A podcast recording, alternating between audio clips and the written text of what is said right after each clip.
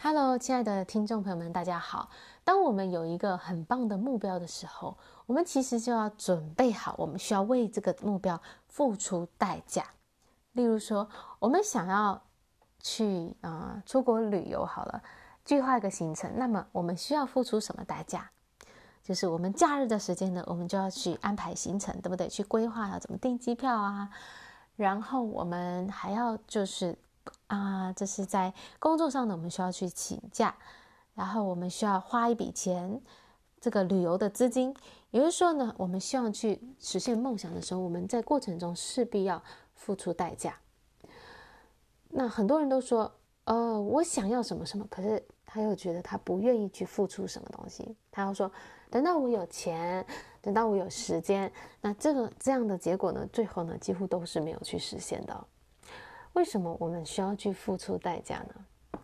其实这个大家应该也是可以明白的。我们知道，农夫呢要怎么收获就要怎么栽，对不对？先栽种嘛，才能够呃收获。所有我们想要得到的东西呢，我们都是要先去付出的。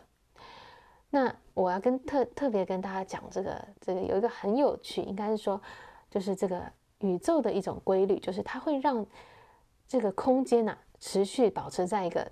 填满的状态。举个例子哦，就是今天你们家的沙发呢，是二十年的很老旧的一个沙发了，它就在你们家客厅占了你们客家客厅很大的一部分空间。那你看了看这沙发呢，觉得啊、好好好旧的沙发，我好真想换掉。我现在看了心情都不是很好。那你就想说，那你要想一个新的沙发，想想想，哦，好，看中那个沙发。那这时候呢，你会做什么？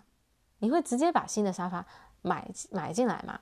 不会嘛，因为你家里没有这个空间，你原本这个客厅已经装满了嘛。所以呢，这时候我们会做的事情就是把这个旧的沙发给清出去，给出去，给出去以后呢，这个客厅就空出来了。空出来以后呢，我们就能够把我们想要买的那个新的沙发放到我们这个空客厅的这个空位里面。也就是说呢，当我们希望去。在我们生活中创造出一个新的东西，我们渴望想要得到的东西的时候，我们首先要做的事情就是去腾出一个空间来，然后让这个空间呢，可以就是容纳这个新的东西进到我们的生活当中。也就是说呢，所有我们要呃实现的东西、实现目标的时候，我们就是要先给出去。当我们给出去的时候呢，这个。这个真空的这个法则，就是这个要把所有东西填满的是的这个法则呢，就会让新的东西能够进来，也就是先舍去，然后我们就能够得到我们想要的东西。所以，呃，我们要了解的事情，我们要实现我们的梦想，我们是要付出代价的。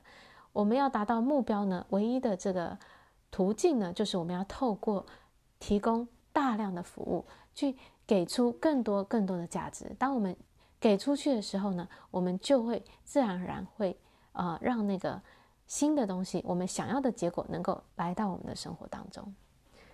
好，这就是今天要跟大家分享的内容喽。谢谢你的聆听，我们下一集见，拜拜。